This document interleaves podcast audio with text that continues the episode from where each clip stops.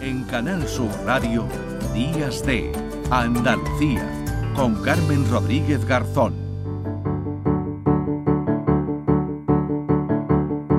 9 de la mañana y 35 minutos. Ser madre es fácil cuando no tienes hijos. Así se llama el libro que acaba de publicar Sara Noguera, un manual de supervivencia, podríamos decir, para afrontar la maternidad y desmontar todos esos eh, tópicos que nos han venido vendiendo. La realidad es bien distinta a la teoría, pero hay formas de afrontarla y si es con sentido del humor, pues eso nos encanta mejor. Sara Noguera, ¿qué tal? Hola, muy buenos días. Muchísimas gracias por acompañarnos aquí en el estudio de Canal Sur Radio.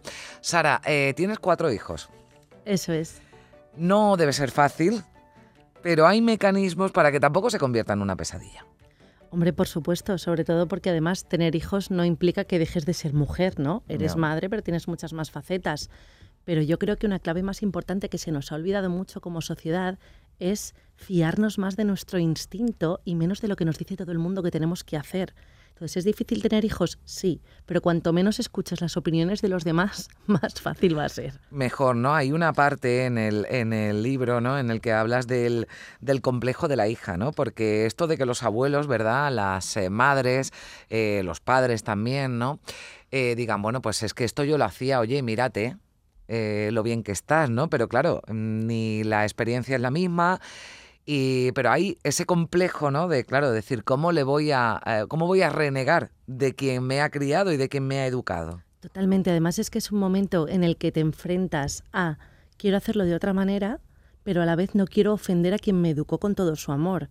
Entonces, claro, aquí tenemos que tener en cuenta que tú estás educando, pero no para demostrarle a nadie que estás educando, sino para ayudar a otro ser humano, que es tu hijo o tu hija, y entonces, oye, por supuesto que vas a hacer cosas diferentes a tu madre, a tu padre, pero es que tú no eres ellos. Mm. Entonces tú también tienes tu capacidad de decisión y yo, como a veces le explico a la gente, no, a mí me extraña que los adultos que nos han educado se ofendan porque ahora, como ellos nos han educado con criterio, lo tengamos. Claro, ni que esa educación que hayamos recibido sea la que nosotros queramos o por la circunstancia que sea transmitirle, ¿no? Y, ni que ellos hubieran educado igual que sus padres. Claro, exactamente, ¿no? Porque, bueno, pues decía, ¿cuántas veces no escuchamos yo esto que hacían? Pues no lo quería yo para mis hijos, ¿no? Pero claro, después es difícil de, de explicarlo. Hablas también del del reparto, ¿no? De, del reparto de tareas, ¿no? Porque claro, eh, al margen de lo que nos dicen en la familia, pues también la, la, propia sociedad, que está muy bien, ¿no? Pues establece, oye, que el reparto de tareas tiene que ser equitativo, que pero no tiene que ser siempre así, no me refiero que siempre salga perjudicada ¿no? la mujer en este caso, sino que no tiene que ser así. Cada eh, pareja o cada hogar tiene unas características específicas y concretas para que ese reparto se establezca de la mejor manera posible, que mejor les venga. ¿no? Sin duda, una de las cosas que yo siempre explico es que tenemos que reducir las expectativas en cuanto a las situaciones. Entonces, tú cuando hablas de reparto equitativo, equitativo es 50%. Y eso no va a funcionar nunca, porque ni todos estamos con esa capacidad física, ni material, ni emocional. Entonces, una cosa importantísima para el reparto y para reducir la carga mental, que sin duda las mujeres somos las más perjudicadas en esta situación, es hablar con nuestras parejas, y sobre todo fiarnos de lo que hacen nuestras parejas, porque una de las cosas que nos pasa mucho en el reparto es, vale, que nuestra pareja haga esto, pero luego controlo cómo lo ha hecho. Déjale que lo haga o déjala que lo haga. Es decir, que se equivoque, ¿no? También o, que no, o que lo haga diferente y ya está. Exactamente. O sea, que lo haga como tú, que no lo haga como tú no quiere decir que lo haga mal. Entonces, oye, eso es súper liberador porque en el momento que tú te das cuenta de que cuando tú no lo haces también se hace y tu casa también funciona, te ayuda a darte cuenta de que el reparto mm, radica más en la confianza que pones en la otra persona que en la cantidad de cosas que hace cada uno. Hablas también de la, de la culpa, ¿no? Porque yo lanzaba al principio, cuando anunciaba que ibas a estar aquí con nosotros, una serie de, de preguntas, ¿no? Que dices, bueno, si contestáis que sí, no pasa nada, lo estáis haciendo bien y no tenéis que sentir culpable como quien no ha deseado tirar los juguetes de sus hijos por la ventana, eh, quien no ha dicho, oye, pues además esta frase yo la he escuchado en mi casa muchísimo tiempo, lo de cualquier día cojo el camino y me voy, ya no me volvéis a ver, ¿no? Y, y bueno, sabías que no iba a pasar, pero esa amenaza existía y no pasa nada por querer dejarlo todo, irse a tomar cocos, ¿no? Como decías, a una playa paradisíaca. A ver, la culpa es el compañero de la mujer, sobre todo, ojalá poder decir de más gente, pero de la mujer sobre todo, eh, y más cuando eres madre, porque parece que hagas lo que hagas, siempre hay algo que no estás haciendo del todo bien y si no lo piensas tú ya te lo recuerda alguien desde fuera. Entonces, oye, ser conscientes de que ser madre no es todo lo que eres tú, que eres muchas más cosas y que la perfección está sobrevalorada, te va a ayudar mucho a enfrentarte a la crianza y a tus hijos e hijas de una forma muchísimo más consciente, realista y amable contigo mm. misma. Mira, yo soy una profesional de esto y yo he lanzado un juguete de mis hijos por la ventana ah. y yo he pinchado un globo de helio con una tijera porque no podía más, porque era todo un caos. Oye, y hay días que no estaba la comida perfectamente preparada y se han comido las sobras y no pasa nada. Lo cuento en el libro. Desayunaron las sobras del pescado de la noche anterior. Es decir, esto lo cuento como anécdota. No quiere decir que todos los días sea caótico, pero asumir el caos de vez en cuando, que si metes la pata te disculpes, que mm. sepas que las cosas tienen solución cuando se hablan y no cuando, o sea, obviamos que han sucedido, es lo que de verdad nos ayuda a mm. descargar esa culpa. Bueno, esa corriente yo creo que de, malas madres, ¿no? También ha beneficiado, ¿verdad? Mucho a, Sin duda alguna. a las mujeres para, para no sentirse culpables. Hablabas de las opiniones, ¿no? Y yo creo que aquí también nos podríamos detener, eh, tú decías, oye, tampoco hay que tener en cuenta todas las opiniones, pero eh, tampoco tenemos, y digo para, para también ponernos en la otra parte, no tenemos que opinar de todo si nadie nos pregunta. Es decir, si, bueno, pues eh, tú y yo terminamos y me dices, oye, mira, es que yo, mi hijo pequeño, pues me preguntas si yo te puedo dar un consejo, pero otra cosa que yo te diga, oye, es que he visto que tu niño no se porta bien o no hace tal cosa o tú no actúas bien, ¿no? Vamos a pensar, ¿no? Antes de dar opiniones de una situación que no conocemos. Y que la gente no es consciente de la vulnerabilidad que se siente cuando eres mm. madre y te enfrentas a las cosas por primera vez. Entonces, que tú estés gestionando cualquier situación con tus hijos o tus hijas, comportamental, lo que sea, y que alguien venga a feártelo y más en público, te hace sentir una vulnerabilidad, una incapacidad. Entonces, oye, a mí me gusta recordar a la gente, el que opina, no opina para ayudarte, opina para dejarte claro que él sabe hacerlo mejor o se cree que lo hace mejor. Entonces, no valoremos esa opinión como algo que nos tenga que afectar. Es un señor que acaba de pasar y ya está. Bueno, hablas de la rutina y los horarios, claro, bueno, que oye, que las cosas están para saltárselas, ¿no? Pero sí haces una, una defensa, ¿no? Porque eso está bien y ayuda, digamos, a llevar todo un poquito mejor, ¿no? Cuando el caos que de repente surge, ¿no? Sin que uno se lo, se lo espere, pero cuando eh, todo lo de alrededor está ordenado, las cosas se pueden sobrellevar de, una manera mejor. Hombre, la rutina mm. ayuda a que no lances un juguete por la ventana cada día. Cada día, exactamente. Claro. Y porque al final tener orden física ayuda a tener orden mental y nos ayuda a los demás a comunicarnos. Si tú tienes las cosas, tienes un patrón. Mira, es que la rutina no es solo toca esto, toca esto y toca esto. Es entre que toca esto y esto nos comunicamos de tal manera.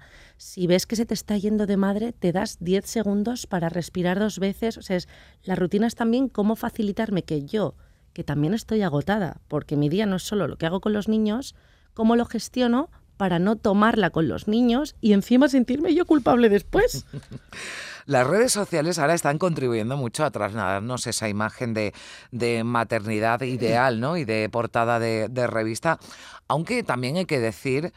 Eh, que hay valientes que se atreven a decir, y lo estamos viendo, ¿no? Eh, oye, que, que, ser madre a veces es un coñazo y que tiene también una parte negativa, el propio embarazo, el parto y también el día a día con los niños, ¿no?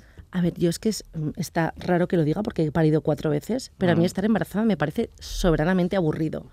Y creo que hay una parte eh, muy positiva de estar empezando a naturalizar y decir en alto aquellas cosas que parecen tabú, porque parece que si una mujer, sobre todo si es madre, se queja, es que hay algo malo y oye, cuando te quejas, sale tanta mujer diciendo, a mí me pasaba lo mismo y no me atrevía a decirlo, o sea, mira, a mí es que el momento recién nacido me parece aburridísimo. Y lo dices en alto y otra, pues a mí también, pues a mí también.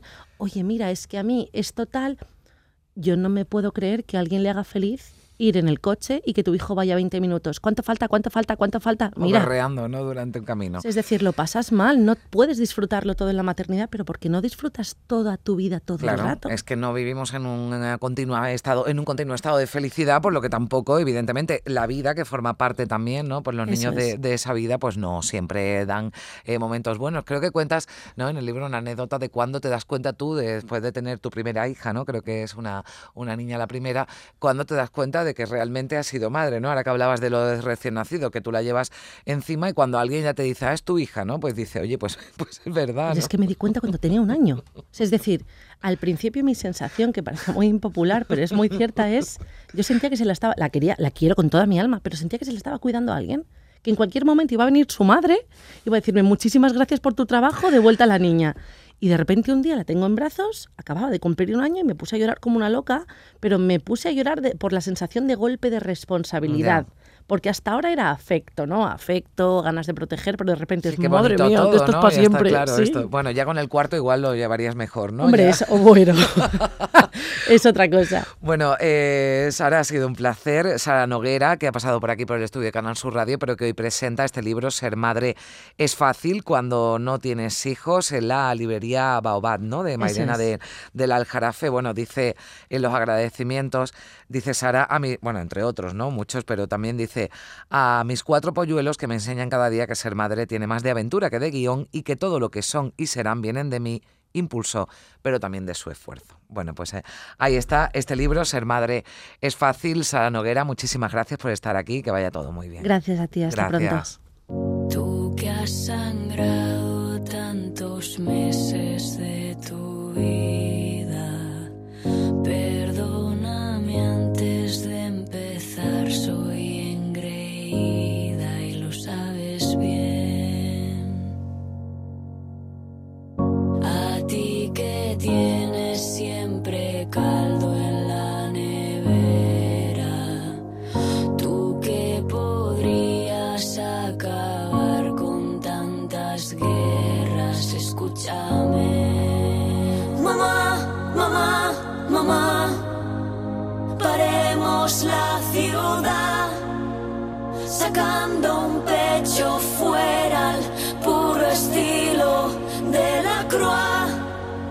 Mamá, mamá, mamá. Por tantas mamá,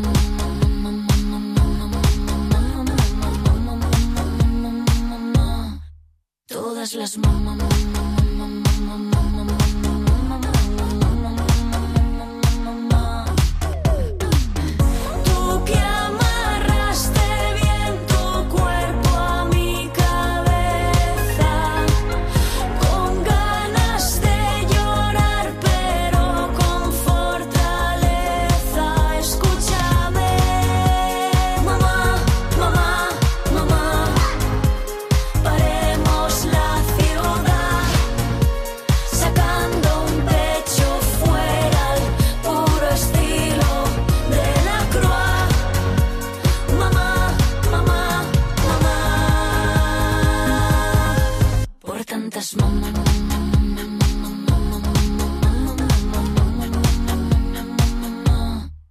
Canal Sur Radio, Días de Andalucía, con Carmen Rodríguez Garzón.